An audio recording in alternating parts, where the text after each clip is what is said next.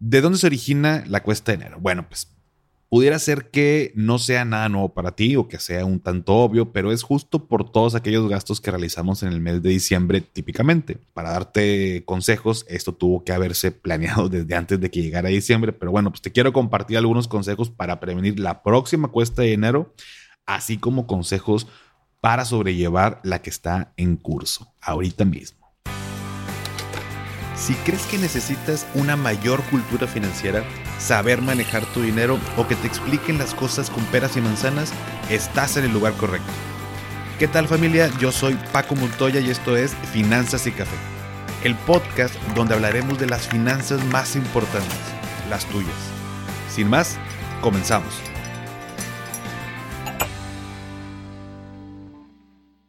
Hola a todos y bienvenidos de nuevo a Finanzas y Café. Espero que estés teniendo un excelente inicio de semana. Cuando estaba chiquito, me acuerdo que en enero siempre escuchaba estas famosas palabras de la cuesta de enero. Y en realidad siempre supe que era como tener problemas porque no había dinero. O sea, no problemas extras, sino había un tema con el dinero, ¿no? No lo sabía obviamente porque entendiera el concepto o porque supiera cómo se originaba, sino porque si yo quería algo, un juguete, ir a rentar un videojuego de Super Nintendo a Blockbuster, comprar una pizza, porque sí, desde morrito soy fan de las pizzas, es mi comida favorita, pues siempre saltaba este tema, ¿no? De que ahorita no, porque estamos muy gastados y pues la cuesta de enero y demás y todo este rollo. Entonces yo crecí sabiendo que enero era bien complicado, o sea que enero no podía pedir nada porque había temas con el dinero. Y vaya, problemas entre comillas, porque gracias a Dios y al trabajo de mi papá, pues nunca nos faltó nada, o sea, pero, y, no era el fin del mundo, pero no era tampoco como que podía pedir lo que quisiera y me lo compraban, una realidad.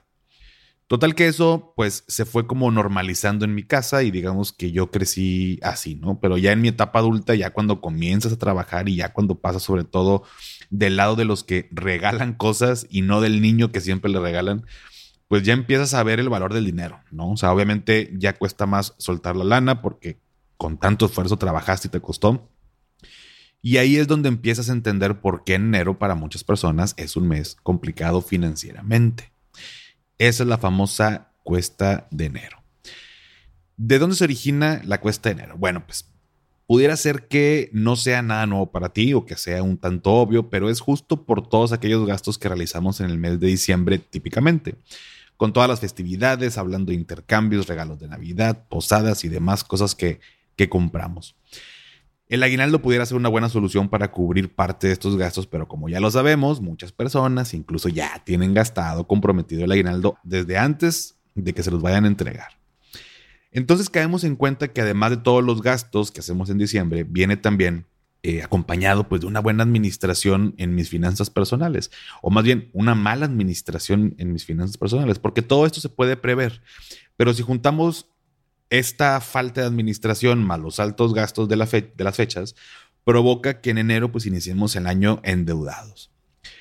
Y a lo mejor ahorita, bueno, ya estás viviendo esta cuesta de enero, ya que eh, para darte consejos, esto tuvo que haberse planeado desde antes de que llegara diciembre. Pero bueno, pues te quiero compartir algunos consejos para prevenir la próxima cuesta de enero, así como consejos para sobrellevar la que está en curso ahorita mismo.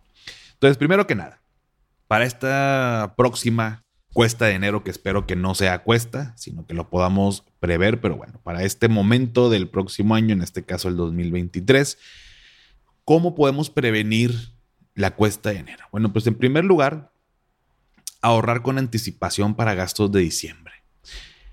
Todos los años sabemos que tenemos posadas, que tenemos intercambios, que tenemos Navidad, que tenemos luego ahí este, en enero salta el año y está que la rosquita de Reyes, que se te tocó el monito y que los tamales, o sea, mil, mil, mil gastos que, que ya sabemos que cada diciembre pasan. Bueno, la rosca es en enero, pero en diciembre normalmente hay muchos gastos y si la familia crece, pues son más regalos y luego uno con tal de quedar bien, ya te lo dije en otro episodio, no somos Santo Claus para andar regalándole a todo mundo regalos caros, así no hay lana, pues no hay lana.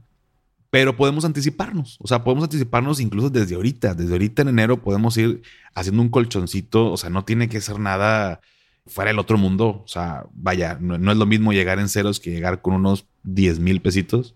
Y digo pesitos porque pues también en 12 meses Creo que no es tan complicado ahorrarlos. Todo va a depender de, la situación y demás. Pero bueno, pues sí, dependiendo, puedan ser 10 mil, 5 mil, 2 mil, 20 mil, 30 mil, lo que sea. El punto es ahorrar con anticipación para estos gastos. Con esto podemos prever el endeudarnos en estas fechas, ¿no? Entonces, eso es como primer punto. El segundo, pues es vivir dentro de tus posibilidades cada quien puede pensar diferente. Yo respeto las maneras de que cada uno piense y pues al final cada quien usa su dinero como quiere.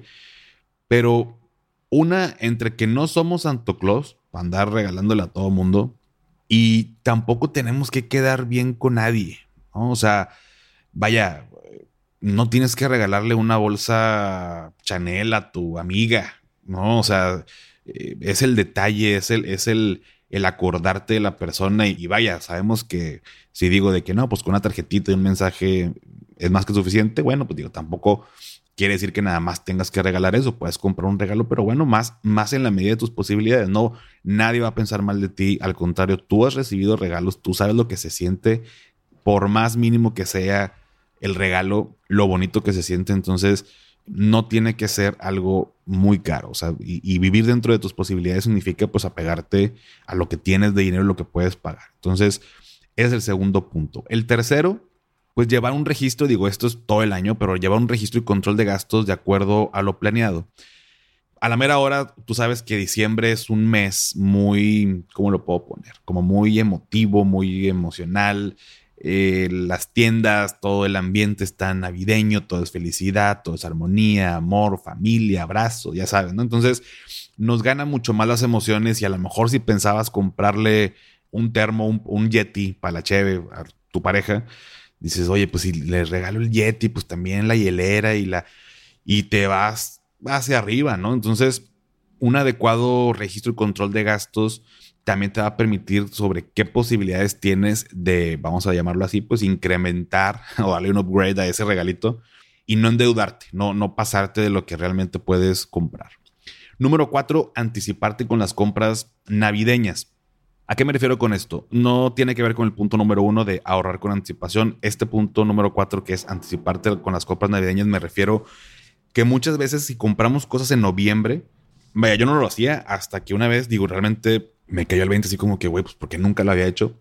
Es que encuentras más cosas para empezar un mes antes de Navidad, inclusive más baratas, inclusive aprovechando descuentos a veces del Buen Fin, el, el Black Friday, Cyber Monday, demás este, eh, momentos, y tener los regalos ya listos para diciembre. Así nos podemos ahorrar una, una lanita y con menos estrés también estar previendo y, y en dado caso, inclusive, pues, no sé, puede ser recuperarnos de ese gasto a que si lo compramos a la mera hora donde vaya escasez, donde a lo mejor conseguir eso que le quieres regalar va a costar más caro. Entonces, anticiparte a, las compras navideñas un mes antes al menos creo que vale mucho la pena. Hay gente que lo hace inclusive de pronto en junio, julio, encuentra eso que quiere regalar en, diciembre y ahí lo compra y lo guarda. Está perfecto. Entonces creo que es una buena, una buena manera de, de prever esto. Y número cinco, no endeudarte por quedar bien. Se presta mucho y es mucho el origen de la cuesta de enero el hecho de empezar el año endeudados y todo por el momento, porque no digo que no sea importante, pero pues en, ese momento no lo piensas y es el regalo y es que es mi mamá, es que es mi papá, es que es mi novia, mi novio, mi esposa, mi esposo, mi amigo. Justificamos ese gasto por un tema emocional. Y las personas tomamos decisiones de una manera emocional, de una manera racional. La mejor forma o la manera más, vamos a llamarlo así, segura de tomar una decisión es cuando involucramos tanto la parte emocional como la parte racional. La parte racional me va a hacer darme cuenta, tengo lana, sí o no, lo puedo pagar, sí o no, conviene o no conviene, costo-beneficio. Y la parte emocional es la que me va a empujar a hacerlo. Pero cuando nada más tomo decisiones por la parte emocional, me puedo equivocar con mucha mayor facilidad porque justifico emocionalmente esa compra, ¿no? De que es que es mi mamá y mi mamá el precio no, no importa y cueste lo que cueste.